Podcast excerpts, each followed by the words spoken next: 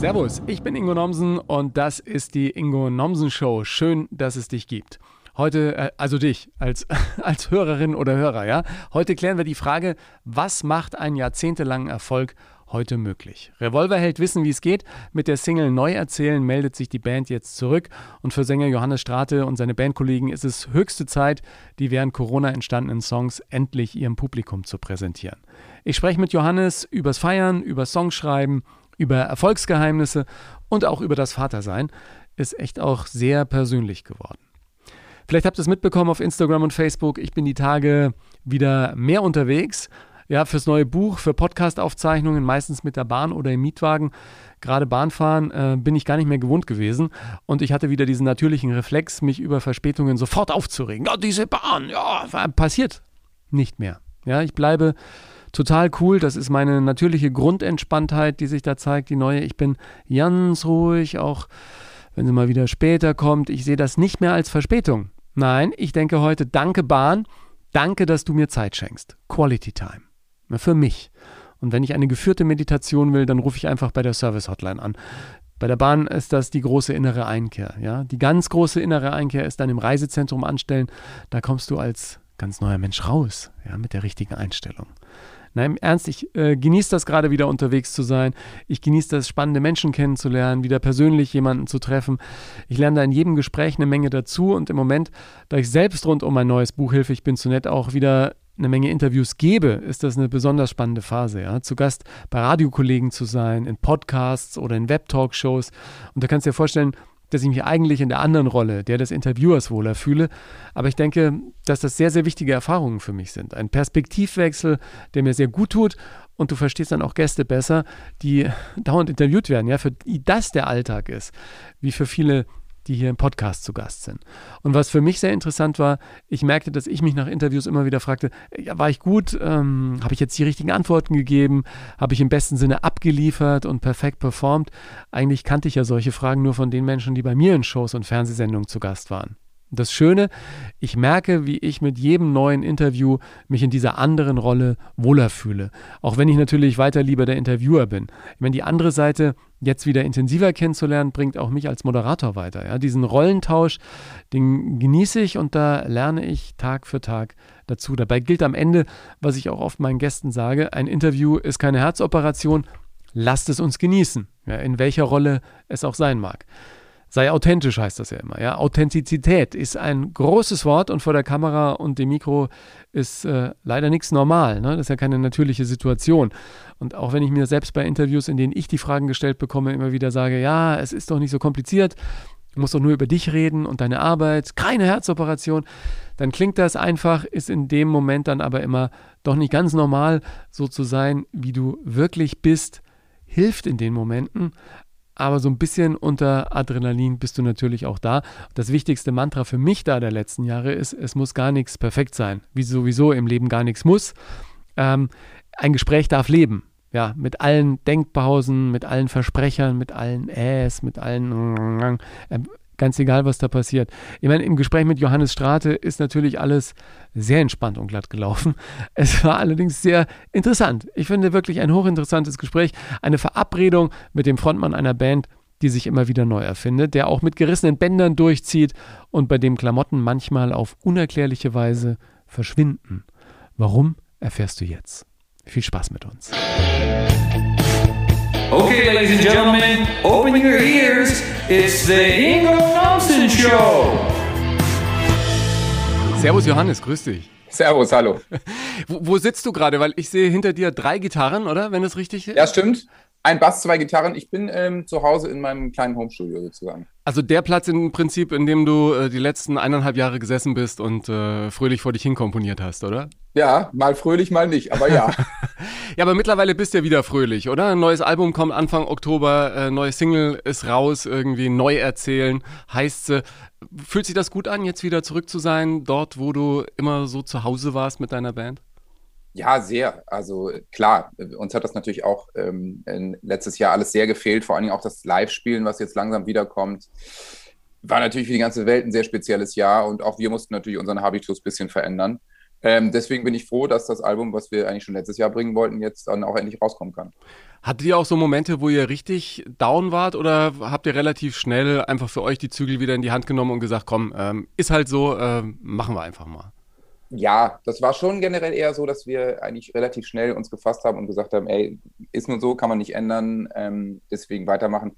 Ich hatte aber einfach auch privat hier mit Homeschooling und Co. so viel zu tun, dass ich jetzt auch nicht ja. ähm, die Zeit hatte, in ein großes Depressionsloch zu fallen. Ich kann es mir vorstellen. Dein Sohnemann ist jetzt äh, sieben, oder? Sieben, acht? Er ist jetzt acht, ja, ja. jetzt gerade dritte Klasse. Mhm. Oh, oh, Gott. Und, und du kannst mittlerweile wieder rechnen, oder? Ja, langsam äh, habe ich es wieder drauf. ähm, äh, ich, ich, ja, genau, aber das zu vermitteln ist natürlich das Schwierige. Ja. Hat er dann eigentlich alle Songs schon vorgehört und für gut befunden, ja. was Papa macht? Er hört, hört eigentlich alles immer vor und finde das eigentlich auch immer ziemlich gut. Ja. Ist dir das auch wichtig, dass das irgendwie familienintern irgendwie auch gefällt? Oder sagst du, Hauptsache die Jungs finden es gut und Hauptsache unsere Fans sind zufrieden und dann passt schon? Ja, also in erster Linie muss mir das natürlich erstmal gefallen und der Band und dann arbeiten wir an so vielen Ideen. Ähm, das kriegt natürlich die Familie hier auch mit. Ähm, und natürlich freue ich mich, wenn sie was gut finden, aber die finden natürlich auch mal was nicht gut. Ja. Das ist dann eben so. Aber ich habe natürlich eh im, im privaten Umfeld immer so ein ein paar Leute, die da schon Sachen hören und, und äh, dann Meinungen abgeben. Was ich ja klasse finde, ist die Entwicklung, die ihr in da fast 20 Jahren jetzt hingelegt habt. Am Anfang eher so H-Blocks-mäßig, Linkin Park, so äh, die härtere Gangart. Mittlerweile bist du Familienvater. Äh, die Band hat sich so ein bisschen mehr in Richtung Pop-Rock irgendwie entwickelt. Und du hast sogar einen Rasenmäherroboter, wie ich jetzt erfahren habe. Also hast, du, hast du dich vom harten Rocker zum Spießer entwickelt oder? Zum harten Rocker, zum Rasenmähermann. Ähm, äh, keine Ahnung, ich meine, die richtig harten Rocker waren wir natürlich nie, aber ähm, soundlich hat sich bei uns einiges verändert, klar. Was eben, wie du schon gesagt hast, früher von H-Blocks und Linkin Park inspiriert war, ähm, hat sich dann einfach schon verändert. Also der musikalische Sound der letzten 20 Jahre hat sich ja auch im Außen verändert. Ja. Und wir hatten dann einfach auch Lust, Lust auf neue Einflüsse und haben eigentlich immer Lust, was Neues zu machen und uns soundlich auch ein bisschen auszuprobieren wir haben jetzt nicht den Plan, Bon Jovi-esque äh, 20 Mal dieselbe Single zu veröffentlichen. Ja, ja. was ich ja Deswegen cool fand. das auch mal ein bisschen anders. Ja, ja, was ich ja cool fand, als ihr plötzlich die 80er so wieder neu entdeckt habt für euch, ne? Das war ja auch irgendwie bestimmt mutig als Band zu sagen, okay, jetzt äh, gehen wir nochmal in so eine andere Richtung. Habt ihr dann nicht auch das große Glück, dass ihr Fans habt, die auch alle Richtungen mitgehen mit euch? Weil hätte ja auch sein können, dass viele sagen, ja, ja vielen Dank, das war's, ja. ja. Ähm, ja, also ich meine, wir waren immer eine Band, die waren sehr, war sehr 90er inspiriert, Grunge und Co. und dann eben Crossover, ähm, New Metal. Ähm, aber wir sind natürlich alle 1980 oder kurz davor geboren. Das heißt, die, Band, die Musikrichtung, mit der wir aufgewachsen sind, als wir angefangen haben zu denken, das war dann im 80er, das waren dann irgendwie Aha und Toto und The Police. Ähm, und das hat sich in letzten fünf Jahren schon so ein bisschen angeschlichen, dass unser Sound ein bisschen äh, luftiger wurde und ein bisschen mehr 80s-Elemente kamen, haben das auf der letzten Tournee schon sehr forciert und hatten dann eben bei der Albumproduktion jetzt auch Lust, das mal richtig zu machen. Wie, wie läuft dann so eine Albumproduktion? Ihr seid zu viert, äh, wird da hart gestritten und gefeitet oder bist du der Chef, der dann sagt, so wird's gemacht, Jungs, und fertig? ja, klar. ähm, naja, also dieses Mal lief die Albumproduktion natürlich etwas anders, weil also was wie immer war, ist Chris und ich haben Songs geschrieben und haben die irgendwann ausgetauscht. Dieses Mal sogar erstmalig auf Tour, also auf der Festivaltour 2019 haben wir uns Ideen vorgespielt und dann auch im Hotelzimmer über Tag immer Sachen aufgenommen und waren dann eben frohen Mutes, dass wir gesagt haben, ja super, wir gehen jetzt im Herbst ins Studio und legen los. Und dann sind wir auch ins Studio gegangen und haben ein großes Studio gemietet und irgendwie angefangen, ähm, Sachen zu arrangieren und hier und da. Und dann kam eben Corona und dann wurde alles anders. Jeder hat ein bisschen für sich gearbeitet. Ich habe hier aufgenommen. Jeder von uns hat seinen kleinen Raum und die Produzenten waren in anderen Städten oder ja, also in Wien, in Berlin. Ein Produzent sitzt in Nashville, einer in LA. Ähm, international, einmal, ne? Ja, very international, I tell you. wir haben angefangen, uns die Sachen eben zuzuschicken, ging ja nicht anders. Ja. Und haben dann FaceTime-Calls gemacht und ähm, das Album so ein bisschen modular zusammengesetzt. Ging aber auch ganz gut. Ja. Ist es dann so, dass ähm, das ein unglaubliches Kribbeln auslöst, je näher dieser Termin rückt, an dem man es dann endlich der Öffentlichkeit präsentieren kann. Weil ich weiß ja selber von mir, dass mir mal Live-Shows so liegen, weil, weil du bereitest dich an einem Tag vor, am nächsten Tag ist die Show und alle sind glücklich. Ne? Jetzt bei so einem Album ja. ist ja auch so, du machst ein Album, du schreibst Songs, das dauert, dann kommt auch noch Corona dazwischen und irgendwie muss man ja aufpassen, dass man nicht an so einen toten Punkt kommt und dann sagt, komm, ach, lass uns noch mal ganz neue Songs schreiben. Weil ich weiß ja auch, als Musiker sind die, die man neu schreibt, immer die coolsten in dem Moment. Ne? Ja, klar. Also das ist natürlich, gerade wenn du so ein Album um ein Jahr verschiebst, wie wir, äh, da sind natürlich nochmal sehr viele neue Songs dazugekommen und äh, wahrscheinlich haben sechs neue Songs im letzten Jahr sechs auf dem Album verdrängt. Das ja. ist dann ein normaler Prozess und du fühlst das dann mehr und das ist dann mehr dein Thema. Ähm, das war jetzt eben einfach noch ein bisschen extremer, aber ja, die neuesten Songs, die man dann gerade geschrieben hat, die findet man natürlich meistens auch am passendsten, am sinnvollsten. Ist halt eine normale Entwicklung. Jetzt heißt die neue Single auch neu erzählen. Ähm, ja. Was wollt ihr denn da neu erzählen?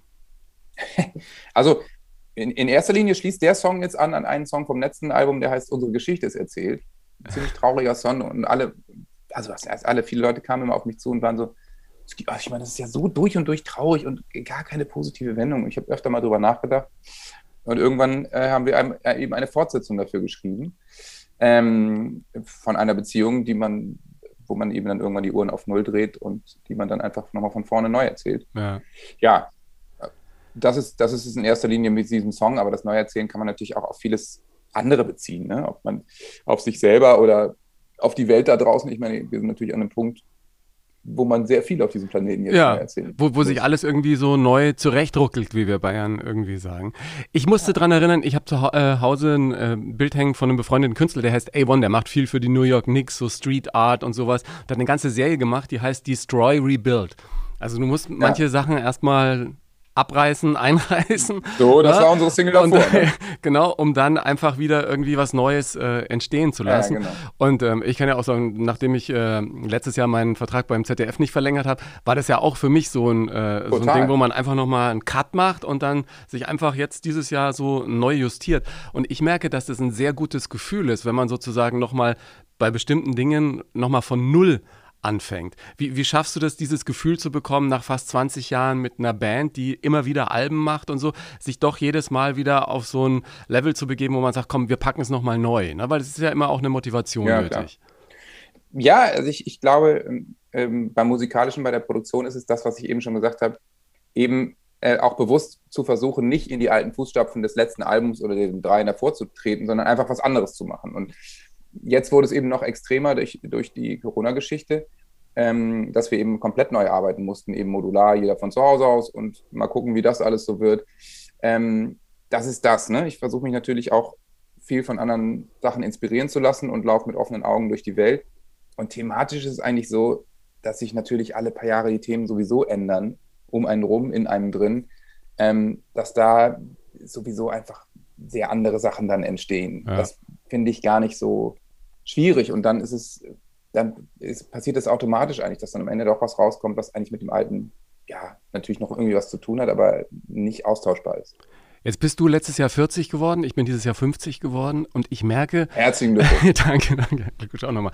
Äh, ich merke, dass ich mit den Jahren irgendwie, ich weiß nicht, womit das äh, zusammenhängt, vielleicht kannst du mir auch helfen, ähm, mutiger werde. Einfach Sachen ausprobiere, wo ich äh, früher immer gedacht habe, oh nee, das kannst du nicht bringen. Ja. Äh, wenn du da scheiterst, dann, dann äh, bist du ja total verloren. Also ich fange jetzt an, auf der Bühne zu singen, ich mache jetzt irgendwie ein Abendprogramm. Ähm, ich, ich schreibe in den Büchern viel Persönliches von mir wo ich mich früher auch nie getraut hätte. Wirst du auch mutiger in deinen Songs und erzählst Dinge, die du früher vielleicht nicht so cool fandst? Ja, ich, ich glaube, vielschichtiger und vielseitiger vielleicht, aber ich weiß, was du meinst. Es ist, glaube ich, einfach, wenn man ganz gut angekommen ist und mit sich im Reinen ist, was vielleicht mit 25 noch nicht der Fall war, also zumindest bei mir war es noch nicht so. bei mir war das vor ein paar Jahren noch nicht so, ja? Ja, dann ist, kann man, glaube ich, auch aus einer gewissen Grundsicherheit, die man dann mit sich selber hat, eben auch andere ja. Sachen wagen und mutiger sein und vielleicht auch mehr von sich preisgeben, ähm, weil man weniger Angst vor Verletzungen hat, vielleicht, ja. ähm, oder einfach auch so auf seinem Weg mit dem, was man sagt, so sicher ist, dass man, auch wenn man dafür viel Kritik kriegt, denkt, ja, das ist doch auch völlig in Ordnung, aber ich fühle das trotzdem so. Ja. Hast du ähm, immer noch, wenn du eine Platte neu veröffentlichst, diesen Wunsch auf Nummer 1 zu landen? Oder bist du im Prinzip schon mit der Band und äh, mit dir selbst im Reinen, wenn du sagst, wir haben ein gutes Album gemacht, das kommt jetzt raus ja, ja. und äh, macht damit, was ihr wollt, ja? Das ist das, was ich ganz deutlich wahrnehme. Ähm, der Ehrgeiz ist natürlich äh, ein anderer. Also wir haben in den letzten 20 Jahren mit dieser Truppe, blöd gesagt, alles erreicht, was man in Deutschland erreichen kann. Ich habe jetzt nicht das Interesse, noch eine internationale Karriere zu starten, ein Jahr ein den English-Album. zu machen. Ja, genau. Revolver mich Hero. Auf, ja, ich meine, weißt du, das würde heißen, ich sehe ein Jahr die Familie nicht und tour mit einem kleinen Van äh, Ja. irgendwie durch die USA und spiele vor 20 Leuten. Da bin ich einfach nicht mehr bereit zu, das noch zu machen. Ähm, ähm, deswegen ähm, bin, ich, bin ich total froh, wie es gerade ist. Und also wo ein Album genau chartet, das interessiert mich ehrlich gesagt seit Jahren nicht mehr so. Aber ähm, ich möchte natürlich an mich selbst den Anspruch haben, das bestmögliche Album zu machen. Das heißt, wenn wir Songs schreiben und wir sagen, das ist das Album und ich denke so, hey, nee, da fehlt noch irgendwie was, dann verschiebe ich das lieber aus dem Grund um, um ein Jahr, Ja. weil ich denke, nee, ich, ich, also das kann nicht besser, so ungefähr, das ist es noch nicht.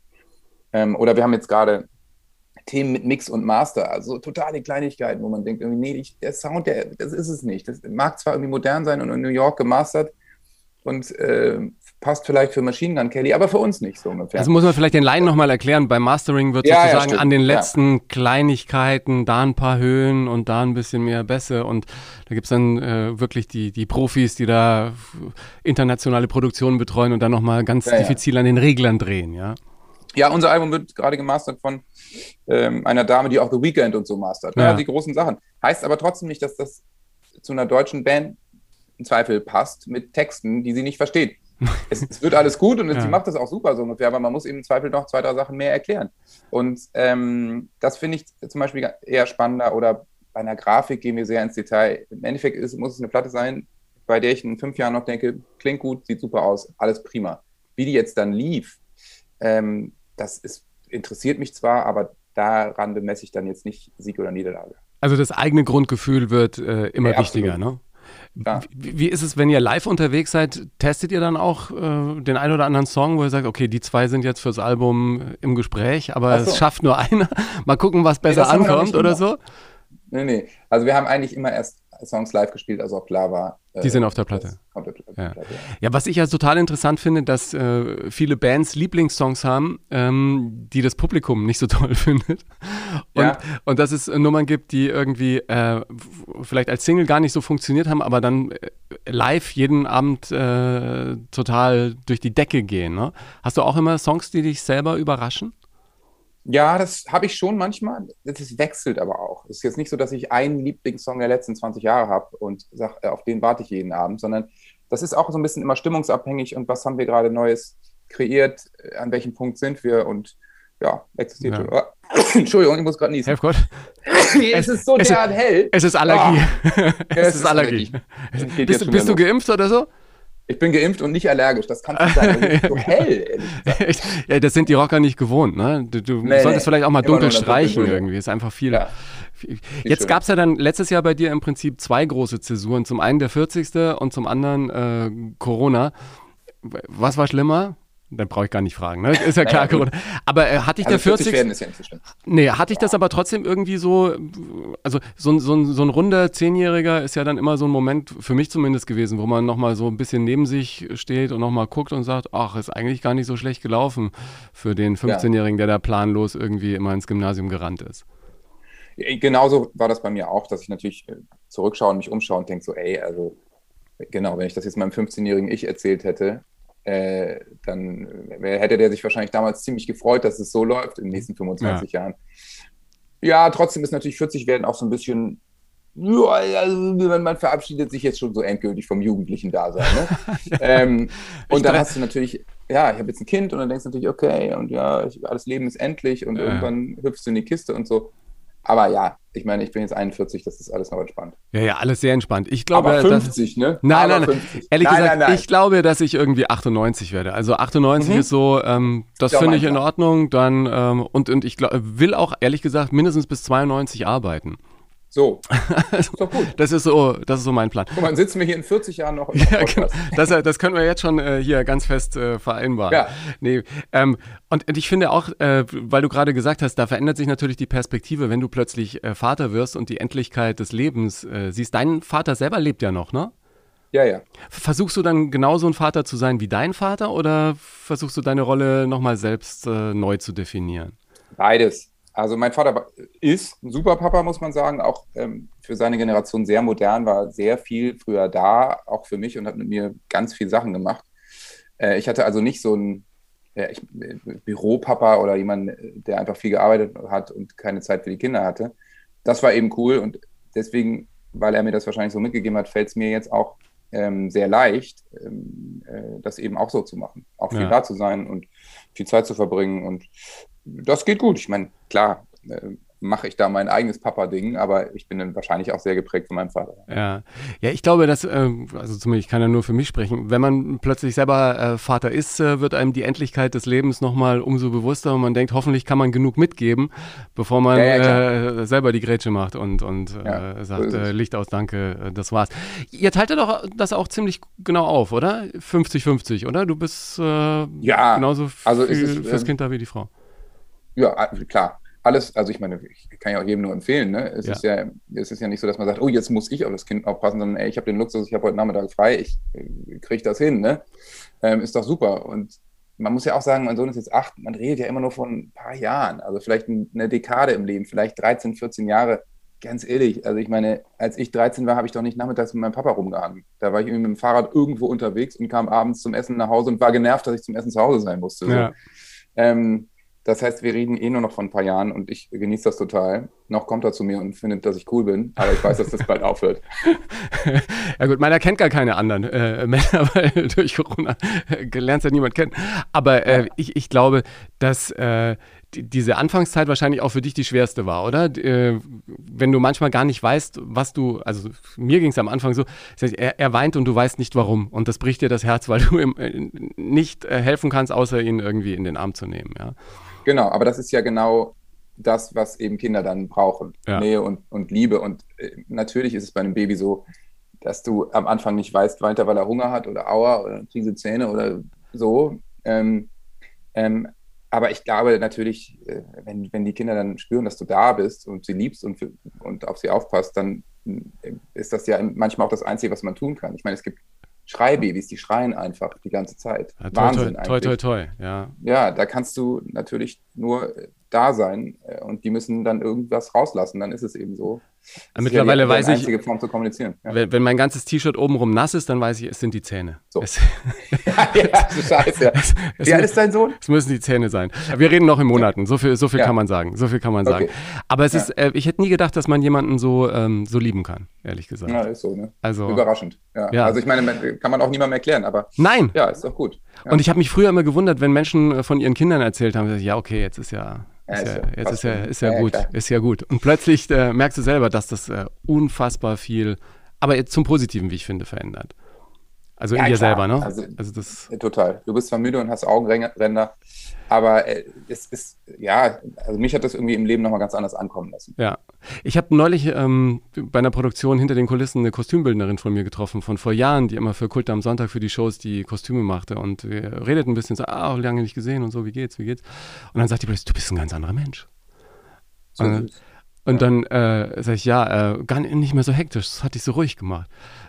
Und, und, ich glaube, Und du so, ja, weil ich so müde bin. naja, wahrscheinlich lag es auch daran, aber ich glaube auch dieses, ähm, ja, man, man, man fühlt sich irgendwie so angekommen. Ich hatte früher lange das Gefühl, äh, ein Leben wäre äh, sinnlos, ja, so, also ich wollte schon mit 20 eigentlich Vater werden.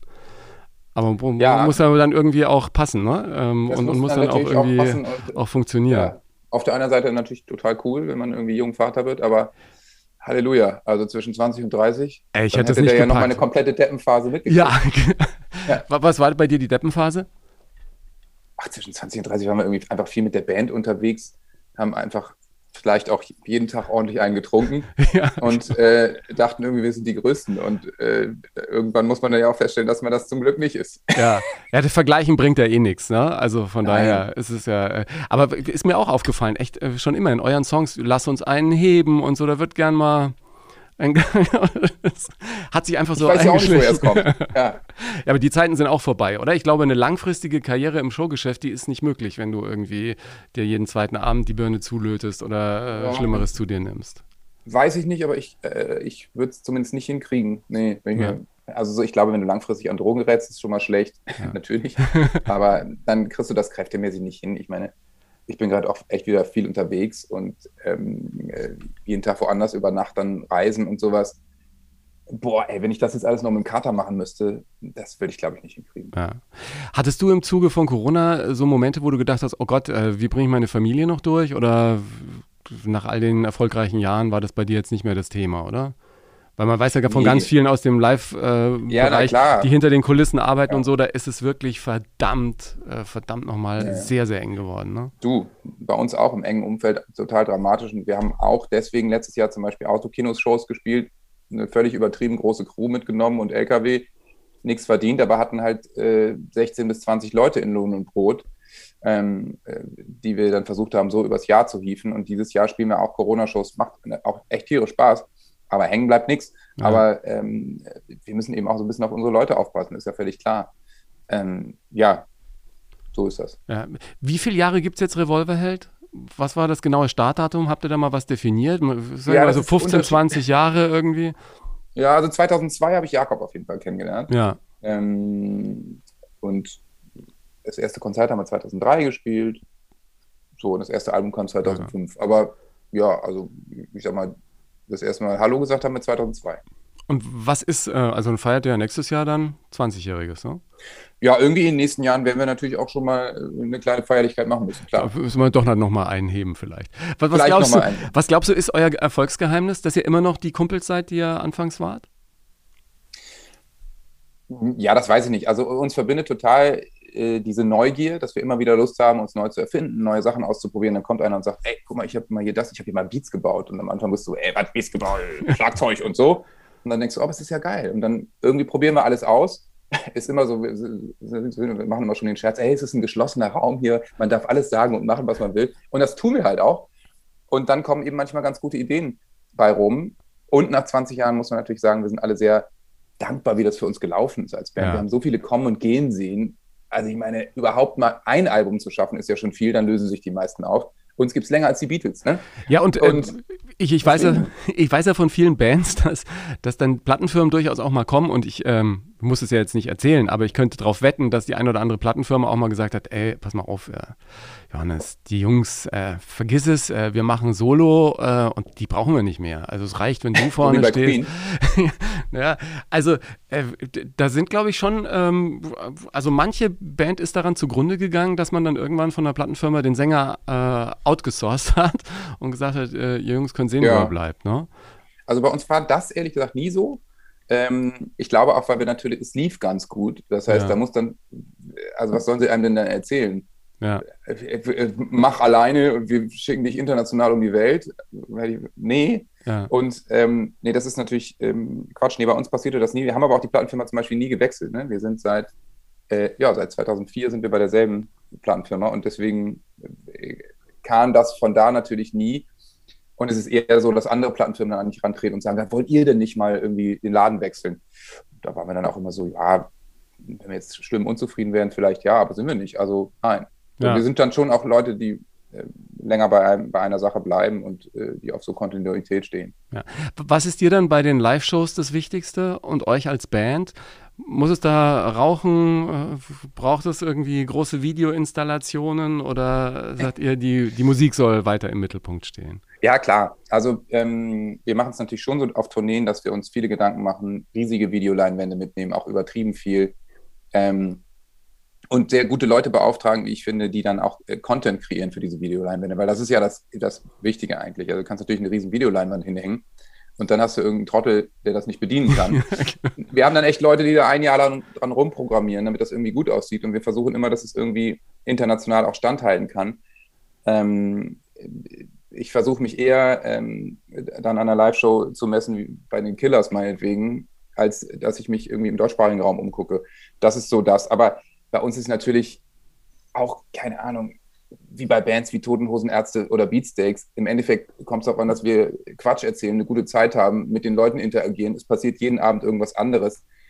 Ähm, und das haben wir eben auch jetzt bei den Corona-Shows dieses letztes Jahr festgestellt. Da hängt im Hintergrund ein alter Banner und es spielt überhaupt keine Rolle, Ja. weil es ein guter Abend und ähm, wir haben eine gute Zeit, die Leute haben eine gute Zeit. Also bei uns ist es nicht jetzt wie bei Pink oder Katy Perry, es steht und fällt nicht mit der Show. Oder wie bei Helene Fischer, wo du durch den Reifen springen musst. Der brennt vielleicht sogar noch. Ja, das ist natürlich krass, aber ich meine, was die macht, ist natürlich showmäßig auch wirklich äh, absolut Ja. internationales Niveau. Das ist Ja, halt das sind völlig ja- absurd. Das macht halt niemand so in Deutschland. Ja. Aber Ja. Ist ja ich wie, Pink, nicht, wie bei Pink. Wie bei Pink. Da gibt es Genau, diese. bei Pink war Äh, ich zum Beispiel auf einem Konzert und das war tierisch. ja. Also war eine super Show, war halt einfach Musical. Ne? Ja, genau, genau. Und jetzt gibt es ja auch diese Doku auf Amazon Prime, äh, wo sie Pink verfolgt haben. Das ist mega, ne? Wo du auch Super siehst, gut, mit sehr wie viel. Leidenschaft Ja. und, und die ganze Family. Also da hätte ich ja, ich weiß nicht, ich würde es nicht machen, aber die Kamera mit im Hotelzimmer, die Kinder toben rum und so. Es ist auch Ja, natürlich ist American Way, ne? dann auch alles gut war. Ja, Ja, genau. total. Da ist sie eh krass. Ich meine, ich halte mein Kind ja relativ aus den sozialen Medien raus und bei ihr wachsen beide Kinder, natürlich auch unter, nochmal viel größerer Öffentlichkeit, komplett auf Instagram auf. Ist schon hart, aber das ist eben so amerikanisches machen die halt gerne mal. Ne? Ja. Okay, das muss auch jeder selber wissen. Also ich bin da, Ja. soll, soll jeder machen, ähm, wie, er, wie er das äh, für richtig hält. Ja. Ich weiß nur nicht, ob das für Kinder dann auch gut ist. Ne? In dieser, also du, du kommst ja auch aus einer Familie, die eigentlich mit dem Showgeschäft nichts zu tun hatte, oder? Ja, nö, wenig. Hatten die Ähm, Berührungsängste, als du gesagt hast, ich mache jetzt mal Musik und haben gesagt, Nein, oh, überhaupt nicht. Also meine Eltern machen beide Musik, deswegen fanden sie das super und ähm, haben mich da immer unterstützt. Das war alles prima, aber ich meine, es gab in den 80er Jahren kein Internet, ne? Das ist, ähm, das war einfach anders und ich meine, meiner Familie liefen nie und laufen auch keine Paparazzi hinterher, deswegen ist das natürlich entspannt. Ja, ist es dir mal passiert, dass dir Paparazzi hinterhergelaufen sind? Nee, eigentlich nicht. Toi, toi, toi. Ja, mir ist es einmal passiert, du komme ich aus dem Café, das ist schon Jahre her mit einer Freundin, plötzlich stehen drei Typen mit Kameras vor mir. Entschuldigung, bleib mal stehen. Ich so, hä? Was? Die war da Dass erfahren. du Ne? mit umgehen sollst. Ey, ne? ja, ich habe gar nicht gewusst, was die wollen echt von mir. Was soll das, ja? Und dann Ja. ähm, drehe ich mich um und wollte zu ihr was sagen und war sie schon weg. Die hatte ähm, damit mehr Erfahrung. Nee, ist äh, kein gutes Gefühl. Ich wollte noch mal kurz zu den Corona-Shows. Stage-Diven geht da natürlich nicht, oder? Beim Strandkorb-Konzert. Nee. Da kannst du dich ganz böse verletzen. Da würde man sich wahrscheinlich verletzen und auf ein Strandkorbdach springen. Nee, nee, das ist natürlich alles schon ähm, noch geseatet. Also die Ja. Leute stehen auf von ihren Stühlen oder Strandkörben Das oder was auch auch. immer, Cola-Kisten Ja. und haben eine gute Zeit. Aber es bleibt schon jeder in seinem Bereich und das verschiedenste Eingänge und meistens in der Mitte so eine Art Graben. Das heißt, die Seiten gehen auch nur nach da, auf Toilette, zu Fressständen, so. Das ist dann schon sehr getrennt und auch beim, äh, beim Gehen ist es so, die gehen Reihe für Reihe dann danach raus. Ne? Du kannst nicht einfach aufstehen und gehen. Ähm, Entschuldigung, ich muss schon ich muss weg. diszipliniert, aber das funktioniert. Ja, ich meine, jeder, der irgendwie einigermaßen klar denken kann, versteht das ja auch. Ist dir auf der. Bühne mal richtig was passiert? Bist du mal irgendwie äh, runtergerutscht, abgerauscht oder? Ja, alles Mögliche natürlich schon. Aber schlimm verletzt noch nicht? Doch. Ich habe mich 2008 einmal wirklich richtig verletzt. Da bin ich von so einer Kiste runtergesprungen, auf einen Kabelbaum gelandet und habe mir echt alle Außenbänder rechts abgerissen. Ah. Das war scheiße und tat auch ziemlich weh. Relativ am Anfang der Show. Äh, und dann habe ich aber übers Mikro gesagt, gibt es hier Sanitäter? Ja, gab es natürlich, großes Festival. Und die kamen auf die Bühne, haben mich so ein bisschen behandelt und meinten, ja, ist Bänder gerissen. Kannst auch noch weiterspielen. Ich so, okay, gut. Ja, genau. haben sie mir irgendwie ein paar Tabletten ge gegeben, da war ich ein bisschen schummrig. Und dann habe ich noch 16 Songs gesungen immerhin. Also hast du dich ein bisschen gefühlt wie äh, die Rolling Stones, oder? So, so ein Ja, ja, genau. bisschen in, in, eine, in einer Zwischenwelt gefangen, ja. Ah, hallo. Da hat irgendjemand angerufen. Nein, es ist viel, es ist viel los gerade, ähm, wenn das Ja, neue ja. Album direkt vor der Tür steht. Äh, jetzt hast du mich, ähm, hast du mich jetzt rausgebracht. Entschuldigung. nein. Mein Kumpel Dennis hat angerufen. Der spielt bei Clouseau in der Band. Der Ach, nein. jetzt, will jetzt sicher fragen, ob er mir eine Gitarre leihen darf. Haben die nicht alle Pech genug gehabt, Gitarren? Haben die gehabt. nicht alle genug Gitarren?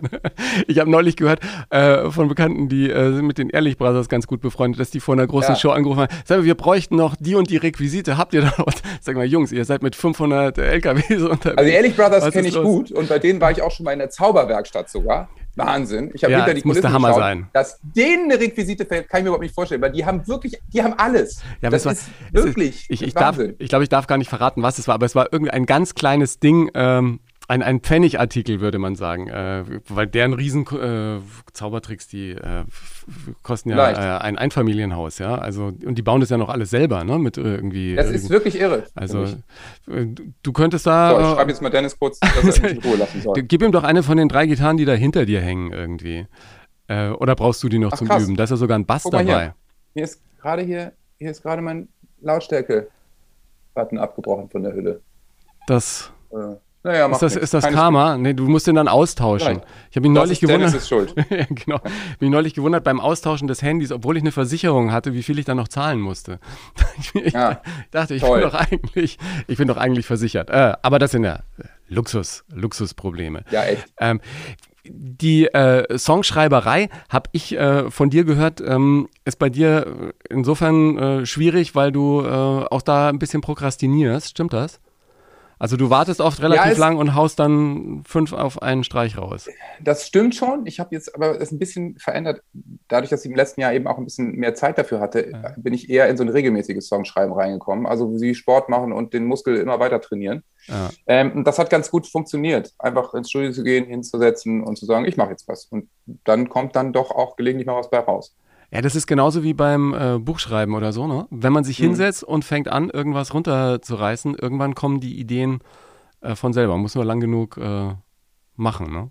Naja, klar. Hast du dann so einen richtigen Zeitplan? Bist du so ein richtig guter, durchgetakteter ähm, äh, Kunstarbeiter oder hast du auch ein bisschen laissez-faire so den Tag über? Nee, ich bin dann schon so, dass ich, also gerade in so Phasen wie letztes Jahr, versuche ich mir Struktur zu schaffen, aufstehen und was machen, kreativ sein. Gut, Homeschooling und dann so ein bisschen im Wechsel sich hier die Klinke in die Hand geben. Ähm, das geht dann alles, aber ähm, ich bin eigentlich schon eher ein Typ, der sich, also ich kann mich gut disziplinieren und auch mich zwingen, Sachen zu tun. Und ansonsten habt ihr ja zu viert die Gelegenheit, euch gegenseitig zu disziplinieren, oder? Gibt es da jemanden, der da die mm, Richtung vorgibt? Oder wer ist von euch der strukturierteste?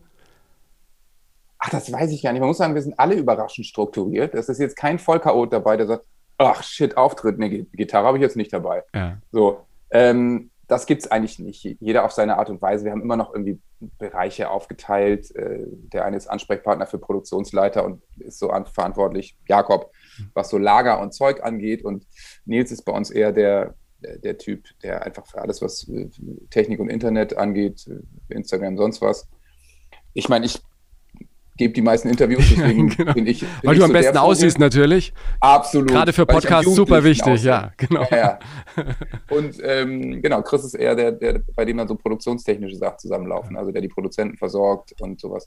Ähm, deswegen, da sind wir alle sehr strukturiert, jeder hat seinen Bereich. Wenn einer in einem Bereich äh, verkacken würde, dann wäre es nervig und irgendwie passiert es, toi, toi, toi, selten. Ja. Und deine Außer Frau? ich im Interview. jetzt, ja, ne? genau. Und, und, und, und, und deine Frau sorgt für die Klamotten, ne? Das finde ich ja auch super. Dass Ja, ihr da eine mal. kompetente Ansprechpartnerin habt, die euch Ja, äh, die. Hemden rauslegt und so. Das hilft. Ja. Gehst du nicht gerne einkaufen? Boah, Ich hasse es. weiß ich gar nicht. gesagt. Ich bin, also ich hasse jetzt nicht Shopping prinzipiell, Ich finde es furchtbar. Aber ich kann mir oft Geileres vorstellen. Also, es ist so, we- we- weiß nicht, wenn das Wetter gut ist, dann denke ich nicht, ach, heute gehe ich shoppen, sondern dann denke ich eher, ja super, heute gehe ich immer raus und treffe mal Freunde und machen wir das und machen wir das. Und Das So, war früher ich- beim, beim Fernsehen so cool, wenn du jemanden hast, der dir die Klamotten raushängt, Ja, äh, dann ähm, weil, früher dann oft irgendwie, was ziehe ich denn heute an und so und dann kommen irgendwie Zuschauernachrichten, äh, das hast du in der Woche schon zweimal das gleiche Jeanshemd an und so. Ihr habt Ja, für jede Tour dann auch ein richtiges Outfit, ne? schauen so ein bisschen. Also Ja. privat ist es so, dass ich die T-Shirts echt trage, bis die total zerlöchert sind und ich dann hier echt einen Vogel gezeigt kriege und die entweder heimlich verschwinden oder ich echt die rote Karte kriege. ähm, aber da, ich bin jetzt nicht so gut da drin, Nachschub an Klamotten zu sorgen.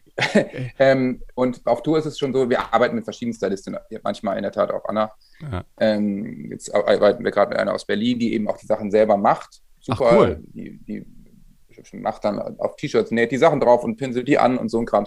Die Kati, die ist super. Ähm, und das lassen wir uns für Tourneen schon ähm, jetzt teilweise zusammenbauen. Ja, ja, das macht auch Sinn, finde ich. Ich finde es Ja. immer cool, wenn, wenn du auf der Band, auf der Bühne siehst, die Band hat einen Look und, und bin ich Fan von. Ja, ich habe neulich meinen Kleiderschrank aussortiert, nachdem ich jetzt nicht mehr jeden Tag im Moment im Fernsehen bin. Ja. Äh, ist, da ordentlich was, ist da ordentlich Ja. was über den Jordan gegangen. Ähm, aber es fühlt sich gut an. Jetzt habe ich nur noch, äh, weil früher bin ich auch so ein Schlons-T-Shirt-Typ, weißt du, dann ziehst du, ach, ziehst Ja. du, gehst nur ins Büro, ziehst dieses T-Shirt an. Scheiße. Und das ist jetzt alles weg und jetzt habe ich ähm, nur noch Sachen, die mir gefallen. Ist jetzt relativ wenig, aber es reicht, ja. Du kommst ja auch mit Ja, relativ klar. wenig irgendwie gut klar. Und überhaupt, ich, ich wasche ja eh recht gern. Also ich bin bei uns zu Hause. Du wäschst gern? Ja, ich bin der Wäscher, also in der Waschmaschine Du, natürlich. also du ne? magst das, du magst das Ich, oder ja, du ich, ma es? ich mag's und ich mag's auch, weil ich mag nicht äh, so viel dreckige Wäsche. Das äh, macht Ja, mich, das, das- macht mich ja. irre.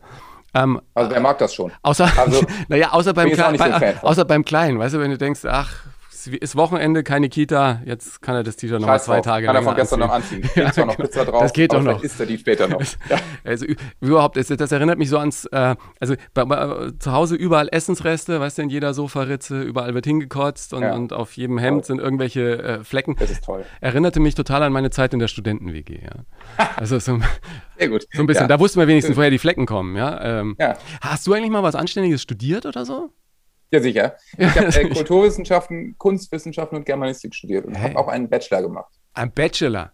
Das gab es Ja, bei mir Ich habe auf nicht. Magister angefangen, Ah. aber das wurde irgendwann umgestellt und da war ich mit der Band auf Tour, 200 Tage im Jahr. Und dann musste ich das auf Bachelor verkürzen. Ja, cool. Ja, aber immerhin hat dir der Abschluss irgendwas gebracht? Also für dich, für den Kopf? Nein.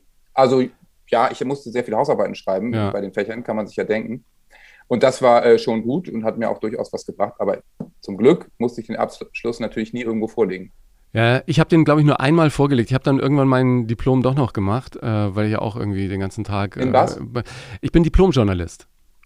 Oh, Glaubt man gar nicht. nämlich. Ja, Ja. So, so, sowas Doch, gibt's. doch. Sowas gibt's. Das Studium lag allerdings irgendwie eineinhalb Jahre auf Eis, weil ich beim Bayerischen Rundfunk bei Bayern 3 quasi jeden Tag gearbeitet habe oder moderiert habe und dann irgendwann ähm, bin ich da, ähm, ja, äh, ach, ich, ich sag's einfach mal, im neuen Buch steht es ausführlicher drin, äh, gegangen worden, Ja. äh, weil ich da echt so ein äh, ziemlicher Workaholic war. Und dann habe ich mir gedacht, ey, jetzt machst du das Studium doch noch fertig und musste dann in einer Woche, ich meine, du weißt, was eine Hausarbeit an Arbeit Ja, ja. bedeutet, fünf Hausarbeiten schreiben. Und ich habe dann, ich habe dann nach eineinhalb Jahren bei, bei zwei Profs, einer, der war dann in Leipzig, äh, Peter Glotz, die Älteren werden ihn noch kennen, SPD-Politiker, der war ähm, mein Dozent als Prof, hab ich dann angerufen und gesagt, ja, Herr Glotz, ich bräuchte noch die, äh, ähm, den Schein hier, die Hausarbeit von dem Seminar damals. Und Ja. der sagte, sag mal, na, damals habe ich doch abgegeben. So, na, also, äh, die hätte ich noch mal gern gesehen und dann schicken Sie mir die noch mal und dann kriegen Sie den Schein. Ich so, oh shit, ja, musste ich die in einer Ja. Nacht schreiben. Ein anderer Prof war in Tel. Aviv inzwischen, habe ich angerufen, ja, mein Schein ist nicht da. Ähm, und dann sagte der, ja, ähm, haben Sie die Arbeit ab? Ja, selbstverständlich. Ähm, ja, die würde ich gerne noch mal sehen. Und dann musste ich echt da in fünf Tagen, habe ich da noch mal alle runtergerückt. Und war dann froh, dass ich es hatte, nur fürs Gefühl. Wollte auch keiner sehen. Ja, ja. Äh, bis auf den Tag, an dem ich dann Hallo Deutschland äh, moderiert habe im ZDF, da sagte der damalige Chefredakteur, er würde gerne noch mal meinen Studienabschluss sehen. Echt, ne? Dann war ich, war ich dann total Bei mir war es ein bisschen ähnlich. Ich habe ähm, 2004, 2005 das Studium unterbrochen und ähm, habe 2009 auch gesagt, so, dann mache ich jetzt mal fertig und habe dann auch, da war dann auf einmal Magister weg und Credit Point System eingeführt und das war immer so, ich lief da mit meinen Scheinen rum und die Profs waren so, ja, geben wir hier mal zwölf Credit Points, wie viel fehlt dir noch? Dann machen wir da acht und so. Also so völlig, niemand wusste, wie das funktioniert. Was fehlt dir denn dann noch? Und dann war so, ja, ja, eigentlich nix, ne? Du müsstest dann musst halt noch eine Bachelorarbeit schreiben. So. Genau. Okay. Ja, die ist gerade gekürzt worden von 60 auf 40 Seiten. Ja, schreibst mir 40 Seiten. So. Äh, Doppelte Hausarbeit, oder? Also, Ja, so. War auf jeden Fall ähm, äh, sehr skurril. du, dann hättest du gleich noch eine Doktorarbeit hinterherlegen sollen, ne? Das hätte dann vielleicht auch noch Das war ein funktioniert. bisschen schwierig bei 180 Konzerten im Jahr.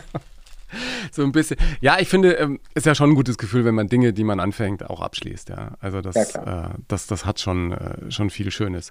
Ähm, ich werde jetzt aber auch keinen kein Doktor mehr schreiben. Ich hoffe, dass ich irgendwann noch mal ähm, mich traue, äh, mit einer Band noch mal meine Songs äh, zu spielen.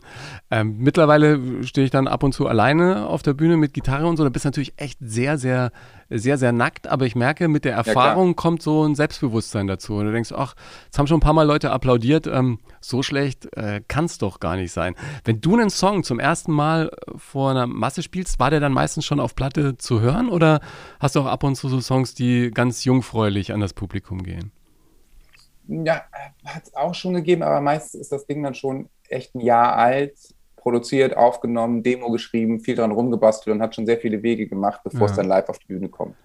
Was mir ja noch am schwersten fällt, ist den Text zu schreiben.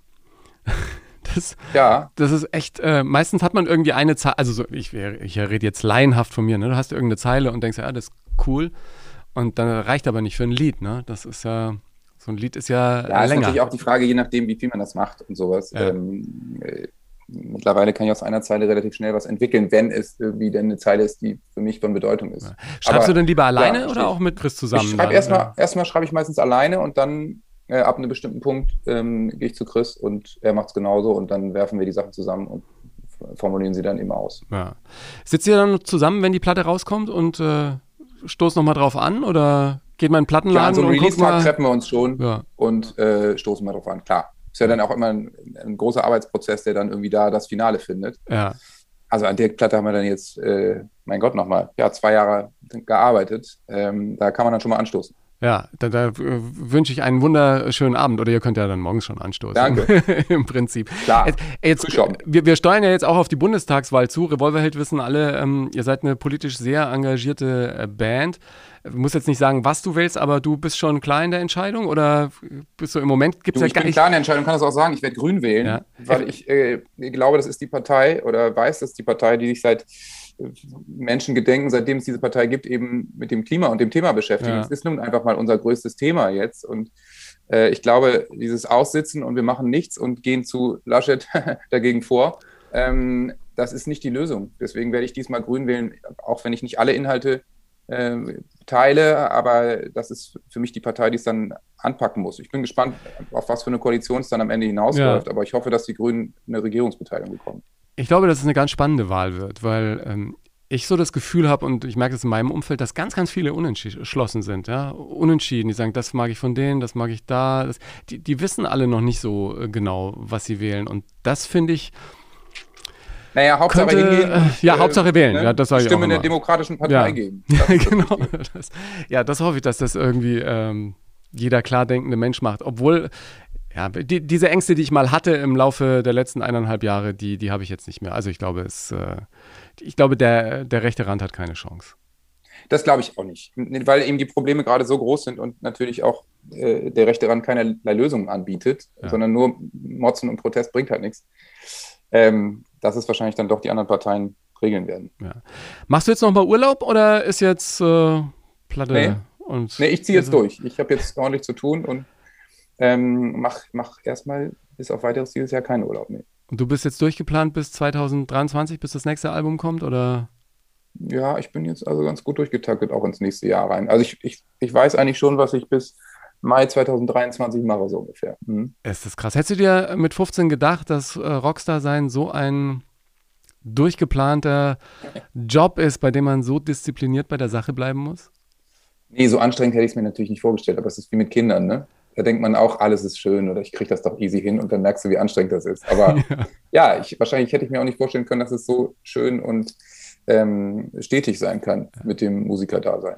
Was würdest du all denjenigen mitgeben, die äh, zu euch aufblicken und sagen, ach, so eine Karriere hätte ich auch gern? Kann ich verstehen, weil es macht total Spaß, aber man muss natürlich auch wirklich, ähm, muss das auch echt wollen, alles auf eine Karte setzen. Man muss immer wieder große Risiken eingehen, was in den meisten anderen Jobs nicht der Fall ist. Ähm, man kann eigentlich nie wirklich nachlassen und ähm, geregelte Bürozeiten gibt es nicht. Und ich sag mal, Büro und Privates ist unweigerlich miteinander verwoben. In diesem Sinne, Rock'n'Roll und vielen Dank, Johannes Strate. Danke dir, alles Gute. Johannes Strate von Revolverheld, immer ein Vergnügen mit ihm zu sprechen und auch an alle Begegnungen mit den anderen Revolverhelden erinnere ich mich gerne. Unter anderem hatten wir mal eine volle Kanne Nacht mit Jürgen Drews, Dolly Buster und eben Revolverheld. Damals gab es die Single Spinner und äh, Dolly hat mit einem Weinglas in der Hand auf der Bühne mit Revolverheld zu Revolverheld getanzt. Das haben wir jetzt gar nicht besprochen. Machen wir vielleicht beim nächsten Mal. Ich habe ja mein neues Buch kurz angesprochen, in dem ich meine Geschichte mit dir teile. Das heißt Hilfe, ich bin zu nett und erscheint am 20. September. Wenn du mich unterstützen willst, kannst du es jetzt schon vorbestellen. Wenn du den Podcast mit deiner Community teilst und auf Apple Podcasts eine ehrliche Sternebewertung hinterlässt, freut mich das, weil das erhöht die Sichtbarkeit dieser Show. Vielleicht hast du auch Revolver-Fans, Revolver-Helden-Fans, Revolver-Fans. Ich weiß nicht, ob du Revolver-Fans im Umfeld hast, aber wenn du Revolver-Helden-Fans in deinem Umfeld hast, dann schick denen doch auch den Podcast. Bin mir sicher, dass sie der interessiert. Und ich bin gespannt auf dein Feedback. Folg mir einfach auf Instagram oder Facebook. Die Playlist zum Podcast übrigens, den besten Song der Welt, die gibt es auf meinem Spotify-Kanal. Und Johannes, so viel kann ich verraten, hat sich für eine wunderbare Pearl Jam-Nummer entschieden. Welche das ist, erfährst du auch bei Instagram und Facebook. Da gibt es nämlich noch ein süßes kleines Video. Ich danke fürs Zuhören heute und bis zur nächsten Ausgabe. Vielen Dank. Servus.